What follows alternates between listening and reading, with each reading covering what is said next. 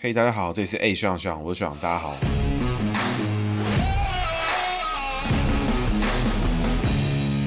嘿，大家好，这里是 A 学长学长，我学长，大家好，学长又回来啦。今天要讲的是苏贞昌哈。本集节目由失婚妇女邱嗨嗨的美乐妮点菜制作。今天节目片尾会来推荐两个 podcast 节目，请大家敬请期待。今天要讲的是苏贞昌哦，苏贞昌就是穷穷穷哦，电火球苏贞昌。相信苏贞昌这三个字是台湾政坛上大家都耳熟能详的名字啊。苏贞昌的故事真的很多。那苏贞昌呢，当年是以美丽岛律师团的身份出现在公众领域，同时也承接了美丽岛世代之后，以更年轻、更精英的姿态出现，资历上面呢，他经历过省议会的省议员、屏东县县长、台北县立法委员、台北县长、总统府秘书长、民进党党主席、行政院院长。简单说呢，苏贞昌就是从政经历非常丰富到一个夸张哦，从中央到地方，从民意代表到行政首长，从公职到党职，苏贞昌都有过非常丰富的经验。要知道，现在我们苏院长哦，其实也才七十几岁，扣掉前面二十几年的成长跟求学的历程，苏贞昌要在五十年之内完成这些资历，其实是非常不容易的一件事情。因为我刚刚提到的任何一个职位啊，其实都需要花费四年来完成。如果我中间有连任的话，就是两倍。也就是说，苏贞昌的人生几乎马不停蹄的在做这些事情哈。他出道的美丽岛事件时，其实苏贞昌就已经三十岁左右，所以其实他的时间就更少了十年来完成这些惊人的经历。同时，他以现在七十岁的年龄，都还在作为行政院院长。那你在维基百科上面呢，可以看到苏贞昌分别是台湾第二十任以及第三十任的行政院院长哈。这到底什么概念呢？所以。今天呢，就要来分析苏贞昌的个性给大家听哦，让大家更了解台湾政坛的这个奇人。那小道消息呢，是苏贞昌本人非常不喜欢算命，所以院长如果听到我的节目不开心，立刻跟我说哈。苏贞昌民国三十六年出生，属猪哈，在这这个年纪，在我们频道内也是大学长啦。不过跟我们之前做过的 James 宋楚瑜比起来，是年轻了一些。那苏贞昌的贞，贞洁的贞，忠贞的贞，贞操的贞哈，这个贞字解抬头加龙，那龙逢猪呢，会碰到很多特殊的状况啦。那真这个字本身除了自己的元素跟生肖喜忌之外，跟其他的字不一样。我们刚前面有提到龙逢猪哈，那就是生肖喜忌的部分。但是真这个字本身就有带有强烈的意义哈，比如说军队常常会使用的永远忠贞啦，或是什么贞节牌坊啦、贞操啊、贞操带啊这种事情，都是非常强烈的字。一讲到这个贞字，你就会想到很强烈的意象。通常这样的字眼在姓名学上用起来的话，都会有比较特殊的状况在这个人身上。真字给猪带来的影响呢，大。大家可以观察我们苏院长哦，来感受他这种跟一般人不一样的性格，因为这种强烈的影响，其实并不是每个人都会有一模一样的征兆，只是这个个性的特征会被强化很多。所以在苏贞昌的贞字来说，我们还是回到生肖喜忌跟五行来做讨论。那我们最后再来让大家感受一下这个贞字特殊的地方。首先，贞字上面解抬头哦，就是那个潜水艇潜望镜那个贞上面那个地方。那属猪逢抬头，资深听众一定都知道哦，贡品系逢抬头，基本上就是牺牲奉。线会比较多，所以苏贞昌是一个愿意挺朋友、帮朋友，但是可能又会带点委屈的一种格局。内在个性呢，朱逢龙，五行上面走比较牺牲奉献的格局，属于下身，向下的下，五行相生相克的生。但是呢，朱逢龙，最小逢最大，所以又带着一点冲动，所以可以想见哈，我们苏院长的个性是非常强烈，而且他是一个对人很好的好朋友，尤其对家人、另一半付出，对朋友愿意帮忙，是个很海派的人哦。但是身边的人不知道回报的时候，这个院长的脾气可能就会上来哦，大家就觉。不开心，闷在心里面，闷闷不乐啊，这种感觉。但是呢，苏院长是一个非常乐于付出跟助人的一个个性，所以苏院长其实是一个很好相处的朋友啦。不过性格上面呢，朱逢龙的冲动在苏院长身上可能就大好大坏。好的时候呢，大家就觉得这个冲冲冲哦，有气派，有气魄，很好啦，大哥风范。但是不好的时候呢，大家可以看到苏贞昌其实常常会脑冲，讲一些废话。当然这几年他的废话跟气话被包装得越来越好。但是他年轻的时候，其实常常会因为这种脑冲啊，不小心讲一些事情啊，事后要后悔可能也来不及了。那以上呢，是他人际的部分。苏贞昌的昌字呢是两个日，在黄国昌那集有解过哦，昌就是两个日，两个太阳。那猪逢太阳呢，跟黄国昌的牛逢太阳是不一样的。牛逢太阳呢，就是一边耕田啊，那你一边还要被太阳晒，就是又累又靠背又很辛苦。但猪晒太阳呢，就是一般的猪在晒太阳，所以只要解五行就可以哈。那日呢是属火，而苏贞昌的天干地支呢是丁亥年哦，民国三十六年丁亥年，所以工作位上其实是很不错的，火逢火走一个火火比旺哦，算是在工作上面很可以找到自我。有了成就感了。但是财位上面的话呢，就属于偏向下克的格局。所谓下克呢，就是向下的下，五行相生相克的克。也就是说，在工作价值观上面呢，苏贞昌是很固执的。那各位稍微感受一下哦，他的人际上面是属于下身付出比较多，工作上面呢属于固执比较多。这样的类型的格局，其实跟我们之前做过的肖美琴有很大雷同之处哈。而且呢，苏贞昌跟萧美琴刚好也都是属猪的，所以刚好差了两轮啊。一个是三十六年的猪，一个是民国六十年的猪。这两个人的名字都是以下生下克为主，哈，向下的下，五行相生相克的生跟克。下生通常会是以牺牲奉献为比较显著的表现形态了，而下克会是以比较固执的状态为主。差别在于哪里？差别在于萧美琴是牺牲奉献在工作上面，而苏贞昌是牺牲奉献在人际之上。那在下克的固执层面呢，苏贞昌固执的地方在于工作的价值观，而萧美琴是为人处事到工作上面都很固执，所以看到这两个人其实都是很愿意坚持自己的理想，坚持自己的理念，然后牺牲奉献。他们的理念就不太会动摇，一旦坚定的相信了之后，就会拼了命的去做，算是很有意思的对照。而且这两个人又相隔两轮，可以感觉一下这两个人不一样的地方。那我们回到苏贞昌身上哦，整体而言，苏贞昌的个性其实实际相处起来哈，会有一段小小的距离啦，因为这个真字会比较特殊，所以你要亲近他，可以接受他这个个性的人其实没有很多，所以导致身边的很 close 的朋友可能没有那么的多。除了亲人之外，可能会有一定程度的相处的困难度了。那会有这个影响呢？第一个就是来自真挚的特性哦。前面讲到说真挚会让这个人个性比较难亲近，而且属猪逢龙又让他脾气很大，但是他又很愿意对别人好，所以会变得感觉有点像是他很海派的帮助别人，但是他功成身退的人他就闪人。那如果你觉得他帮的你不够爽，他随便你，反正他就是这就是我们苏院长苏贞昌的风格了。冲冲冲，我们冲过来了，哎，帮你搞定了。你觉得没搞定，那是你的问题。反正我来了，我做了，我搞定我征服了。有点那种感觉了，有点霸道了。你也没办法对他发脾气，因为他就是真的有帮到忙，他真的就是在那边真的有做到事。那、你可能不爽的点，可能是他的他的那个样子，或是他的那种感觉，就是他相处起来的东西。所以这种苏贞昌的风格就是蛮强烈的、在个性跟人际的处理上面，是苏贞昌很特殊的一环。工作上面来说的话，男性下属其实比较容易待得久。苏贞昌对于女性下属的要求其实还蛮高的，可能会有特定的要求，可能是要学历高啊，或者特殊专长啊，这其实不一定啦。所以纵观来看，苏贞昌这个人真的是一个奇葩。回过头来看的话，你对比刚刚提到的萧美琴、苏贞昌、萧美琴这两个人，真的在很多地方都是可以互相印证的两个政治人物。萧美琴名字之中最好的元素在于美字的里面的阳走三合，还没听的听众赶快回去听萧美琴那一集。而苏贞昌名字之中最好的元素来自于昌字的工作位的上面的那个日。在工作的价值观上，萧美琴以牺牲奉献为主，而苏贞昌则是以下克固执为主。所以最终呢，在政治资历上面来看，最终苏贞昌是走向了以带领团队前进的行政首长类为主的工作，而不是以民意代表为主。反观萧美琴一直都是以民意代表为主，因为萧美琴的工作位的价值观是以牺牲奉献、协助别人的角色居多。那在去年萧美琴正式开始做了外交职缺之后，我个人是很看好萧美琴这样的转职的，因为这样的转变其实可以最大化。发挥他的性格，一个外交官就是要愿意帮助别人，然后又愿意对别人好，同时他外在人缘又好，大家又会喜欢他，所以这个是一个很适合萧美琴的安排哈。回到苏贞昌身上来看的话，苏贞昌其实已经差不多走到完整的政治资历了，接下来除了当总统之外，也可能对苏贞昌来说也没有更大的官可以去发挥。那走到这个年纪呢，基本上苏贞昌对于自己的个性跟理解，还有他自己的掌握，已经到了一个一定的程度了。你可以观察到几件事情哦，苏贞昌给别人留下最深刻印象的时候，都是他在当行政首长为主，虽然说他的行政资里面有很大一段其实是在作为省议员啊、立法委员啊，但是大家对他印象最深刻，其实都是像是屏东县长啊、台北县长啊、行政院长啊，这几个都是令人非常印象深刻的政治之力哈。那在苏文昌身上呢，以我个人的辈分，应该是一样是没资格给他建议了。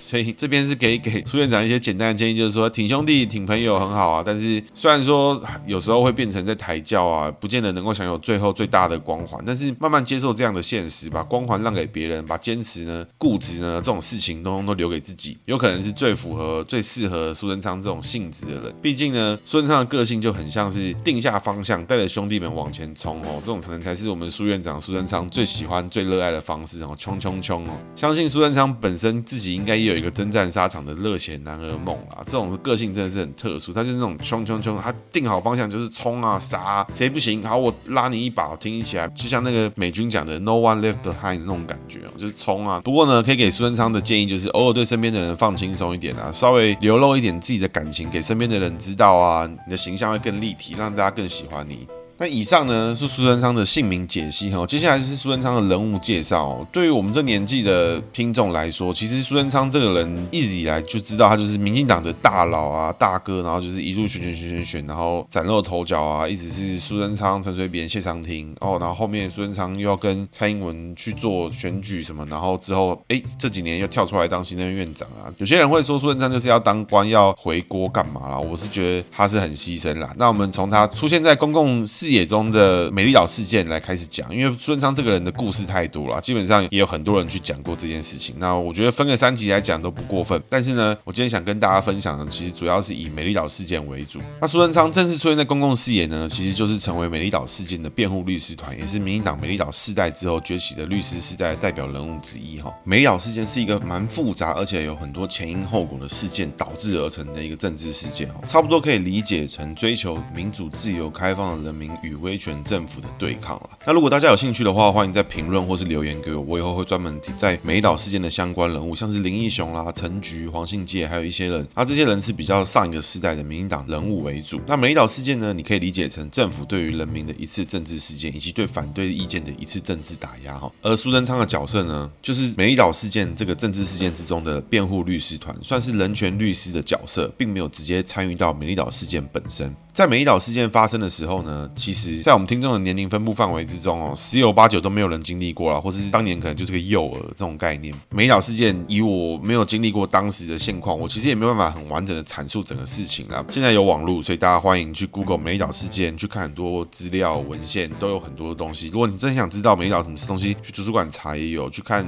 YouTube 也有，就可以让你好好去想一想，哎，发生了什么事情。不过在我看完这整件事情之后，我觉得可以给各位参考的事件，就是这两年香港的反送中跟国安法事件哦，这个事情大家应该就很有感觉。那除了主要的议题跟主轴不尽相同之外，其实这个香港这两年的事件跟美岛事件其实是有重复之处哦。是什么呢？对于议题倡议者的武力镇压啦，城市内大规模的宵禁啦，还有卧底混到游行队伍里面暴动啦，然后跟政府公权力，包含武装警察或是一般警察发生了正面的武装冲突，接下来有后续的大量司法诉讼啊，还有大范围的全国性的追捕。另外呢，美岛事件被公布了，就是有他明确的被刑求的方式，这在维基百科上面都是有被记录的，所以欢迎大家自行搜索，也可以参考很多前辈老师的整理啊，包含像是什么罚什么几天不能睡觉啊，然后一直狂殴打，然后只能坐着不能躺，不能干嘛，就是被锁在那边，这种东西都有被记录。每一场事件的严重性跟恶劣性呢，差不多你就可以理解成这两年的香港反送中事件啊，跟反国安法事件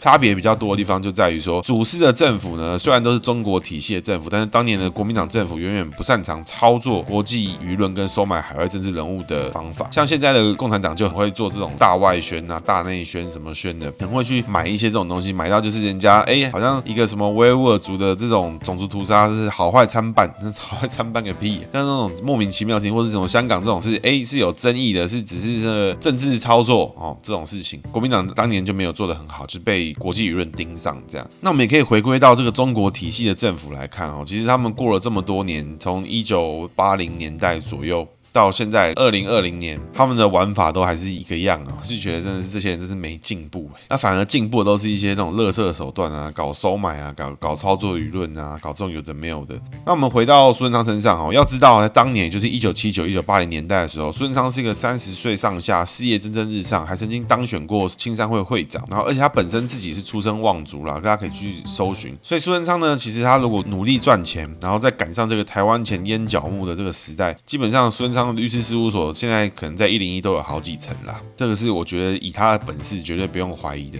但是呢，苏贞昌当时做的选择是站在政府的对立面，成为美丽岛的辩护律师团。那他在美丽岛事件之后的几个月呢，其实马上就发生了林英雄的林宅血案哦。没有去做功课的人可能也不太清楚这件事情是什么，那我就简单说明一下它是什么事情。林宅血案呢，就是林英雄的家人在他家里面遭到刺杀，那死的人有林英雄的妈妈跟林英雄自己的双胞胎女儿。那这件事情呢，基本上是。是非常不合理的。为什么呢？因为很多人会说啊，有可能是小偷跑进去啊，或是刚好抢劫看到啊，就就杀啦什么的这种事情。大家要知道哦，在美丽岛事件之后，其实所有美丽岛事件的参与者都被不止一个单位监视，有的是来自于警总啊，有的是来自于国安单位，有的是来自于调查局啊什么的。所以在这么多单位的联合调查之下，同时林宅其实就是在大安森林公园附近而已啊，还不是在什么那种偏远的地方，不是在那种就是到处都是杀人王的地方，它是在一个台北市，在当时是有点乡下，但是也算是台北市范围之内的地方。有人走进他的家门，在政府单位的监视下，有人走进去杀了三个人，然后再走出来，最后呢还抓不到。所以这种事情呢，你放在现在哦，连中国政府在香港都不敢这样子搞了。当年呢，在一九八零年就发生了这样的事情，这也不过就是距今哦，就是四十年前左右，在这发生在现在的大安森林公园旁边，这样的事情你敢相信吗？在当时呢，在审判的过程之中，美岛事件之后就发生了林宅血案。那你认为发生这样的事情之后，会带给美岛事件的参与者跟辩护律师团有多大的压力？尤其像苏贞昌当时还这么年轻，事业蒸蒸日上，就他居然就选择了跟政府对着干。他的客户之一马上家里面接近灭门血案的概念，那他的压力有多大？基本上呢，每个人都有家人，每个都有自己心爱的人。而在四十年前的台湾呢，这些人都是国民党政府拿来打压人民的工具了。那苏贞昌一样坚持拿自己美好的。职业生涯跟美好的前程来坚持自己认为对的事情，那这样的情操跟坚持呢，面对压力其实是非常大。大家可以同理去参考现在的香港年轻人跟他们的辩护律师。现在的香港年轻人跟当年的台湾人差别在哪里呢？差别在于说，四十年前的台湾人没有网络这种工具，也没有智慧型手机可以随时随地记录所有发生的暴行。所以，我们这一代呢，常常就听到上一代的人就说啊，不要太参与政治啦，不要讨论政治啦。那其实这个原理很简单，因为四十年前呢，也就是在我们的上一代。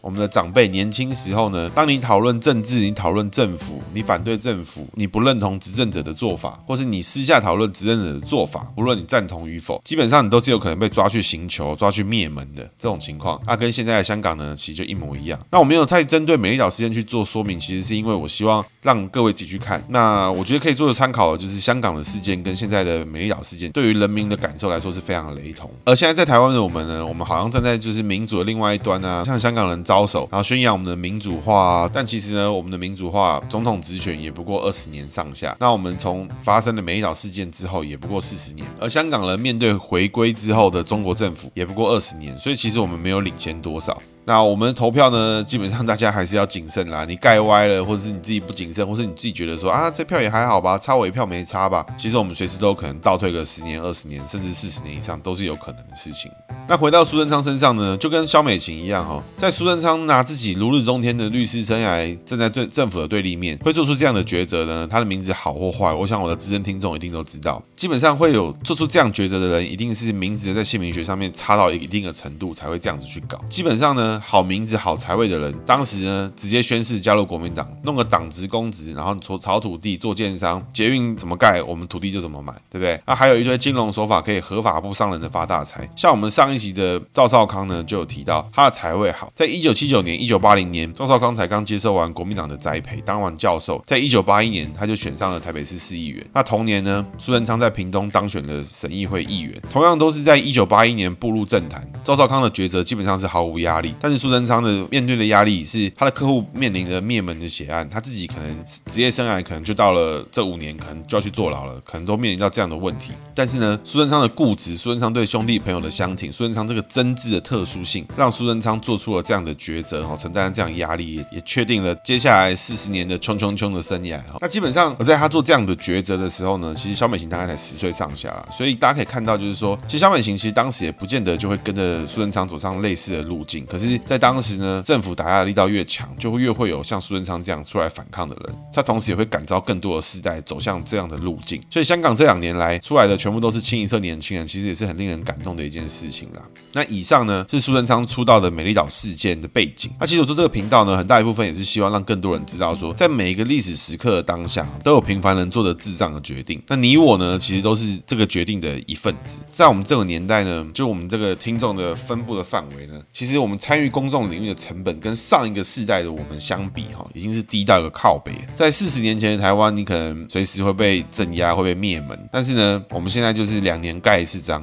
那你上网发个废文，Google 一下，你就可以知道很多事情。那你两年盖那一次章呢，十有八九呢，就决定了台湾接下来五到十年，甚至二十年以上的走向。那就盖这么一个章，大家还不好好做功课，不好好思考，所以你要知道，你盖错了，你脑冲了，你觉得这一票我们今天就是赌烂谁，我们就是要怎么样？当你的下一代要改变政府的时候，下一代就要面临到上街头被刑求，然后被杀全家的这种状况，那你受得了吗？大家在投票之前一定要谨慎的做好自己的功课，想清楚要盖给谁。要盖给谁呢？你自己去做功课，我也不暗示，反正我我自己立场是很清楚。但是呢，你喜欢盖给谁你就盖给谁，但是你要知道，盖的每一票都有你的责任在。当然，现在也是有很多人觉得说这样的言论是在危言耸听啦，我也不想要去争辩，所以大家可以去 Google 跟去打听现在香港的情况，其实跟当年美丽岛的事件是有一点点类似。那以上呢，是我们今天节目的内容。接下来呢，是学长的姓名学小技巧。猪逢抬头呢，跟我们 intro 集讲的柯文哲属猪逢开口是一模一样的状况。而且有趣的事情呢，是柯文哲跟苏贞昌其实一样，都在人际位同一个位置里面有同样的姓名学元素，就是属猪逢抬头。对兄弟朋友就是相挺。苏贞昌的贞字呢，那个贝壳的贝上面那个像潜水艇潜望镜的那个东西就是抬头。同样呢，柯文哲那个文字上面那一点。也是抬头，所以属猪逢抬头呢，就跟开口的概念其实是一模一样的。对朋友特别的好，好到对方呢，如果没有适度的回应，就会觉得对方不懂得回报，然后进而影响自己的心情，让自己觉得不开心，觉得自己委屈。所以可以给属猪逢抬头的朋友建议呢，就是说帮助人很高兴，设好自己停损点，跟想好你想要对方怎么表达心意，那你多一点沟通呢，少一点期待。不要想着说你这样做了，对方应该懂吧？其实你就说出来，其实大家就懂了啊！你不说，别人也不会懂，这样你自己更舒服。不然呢，你好不容易帮助完别人了，你也享受到帮助当下的快乐，结果你自己因为自己觉得很委屈，最后心情都不好了，这样不是很可惜吗？所以记住，当下帮助人美好的感受才是最重要的事情哦。所以属猪逢抬头的朋友记得这件事情，这很重要。好，最后呢是要推荐失婚妇女秋海嗨的美乐妮跟 Awesome Money 的威力哈。失婚妇女秋海嗨是一个。节目的名字啦，那梅乐妮呢？其实有一次在私讯跟我聊天的时候，我简单稍微帮她解了一下。那后来呢？其实我有收听梅乐妮的节目，听完就有些感受啦。其实很多人都觉得说离婚是个很严肃的事情哦，但现实就是我在解姓名学的话，我们姓名学其实碰过了很多有小三的状态，往往都是出轨的那一方跟小三小王的姓名比较合哈。可是原配呢，两个人又一起走了很久，反而不知道该不该继续啊，又很尴尬什么的。从我们姓名学角度来看，在感情上呢，其实每一个人都是一个形状乱七八糟的词。磁铁啦，每个人都会互相吸来吸去，但是形状能不能长久符合，还是你的那个零零角角的地方被撞得遍体鳞伤，其实你都不知道。碰到符合自己的形状了，但是其实又没有互相吸引的地方，也很尴尬。所以有些时候分开不见得是坏事，当然前面还是要善尽沟通，互相磨合。如果没有的话，你就结婚，那你就离婚。其实你当初就没有想清楚啊，所以你可以去听听看美乐妮的想法。那让他了解更多，就是失婚妇女在想些什么。不过最近好像都是在讨论情趣用品，好像有双头龙什么的，所以有需要也可以去听听看，还蛮有意思的。那接下来是要推荐 Awesome Money 的威力，Awesome Money 是他的频道名称哦，内容主要是以投资理财为主。基本上我看到他的频道呢，我看到 logo 就被被收服了，因为他频道 logo 是一个猫在捞钱，那个猫的手手在那边伸直捞来捞去哦，就是基本上呢，我是觉得哎，可以啦，先追踪啦。那其实姓名学的财位呢，就像是一种投资策略一样，每个人的投资策略都不一样。但是财位好的人呢，他的胜率高。当然也有可能因为他胜率高的关系，所以他每一次赚的也不多。但是积少成多，随着次数增加，财位好的人就有可能累积更多的财富。那财位差的人呢，他可能就比较像是专门在做高风险投资的人，或是他的投资策略积极到其实跟赌博没有什么两样。就像有些人说啊，我都不赌博，我都买股票，只是我不做功课而已。那干，那就是在赌博来，靠腰那种感觉。但是呢，财位差的人还是有可能会发大财。财位好坏先不讲的话，当你知道的越多，你的情报越多，你的胜率跟准确度就会提升。欢迎大家听听看 Awesome Money 威力的节目哈。那威力也很认真经营社群，交流 Podcast 的资讯哦。我个人也非常感谢他。那美乐尼跟威力都是我的 Podcast 的大前辈啦，也欢迎大家去收听看他的节目，感受一下不同的氛围。那虽然我的流量应该都只是他们的零头了，应该是他们来推广我才对。不过我还是鼓励大家去听看他们的节目。好，以上是我们今天的节目。然后关于这个频道更多的讯息、更多的疑问呢，都欢迎私讯我。YouTube 跟 IG 需要大家的关注，恳请大家支持。那接下来呢，就是要跟大家分享，就是已经有很多人来尝试了，就是只要有收听的听众呢，只要将你订阅我的 Apple Podcast，同时给我五星评价，或是关注我的 Spotify，订阅我的 IG，然后订阅我的 YouTube，把这些订阅跟关注的画面截图私讯给我的 IG 或者我的脸书粉专，就有可能抽到我简单版的个人姓名解盘。基本上会回应一些你的问题，给你一些简单的方向。那也有很多人最近很积极在询问的全方位付费咨询，那已经开始接受预约了哈，也欢迎大家来预约，做一个完整的解盘。如果有听众特别敲碗哪个政治人物的话，也欢迎在各个平台上面留言敲碗哈。另外，Apple Podcast 上面有一个评论是 ID 是淡水祖贤王哦，说要敲碗听名嘴的解盘，名嘴有很多，可不可以请你具体说出是哪个名嘴？那我就来找个资料来看看，说是是哪个名嘴，有没有他的资料可以做？有的话，我就可以来考虑做一集。最后呢，如果你是使用 Apple Podcast 的听众呢，请你关注我。如果你喜欢我的节目呢，请给我五星评价。还有任何问题呢，也欢迎在节目页面上面留言。那如果你是使用 Spotify 的听众呢，也请关注我的频道。如果每一个想要跟我互动的听众，都欢迎到我的粉专跟我的 IG 上面，哎，学长学长上面留言或者私讯啊。今天节目就到这边，谢谢大家，大家拜拜。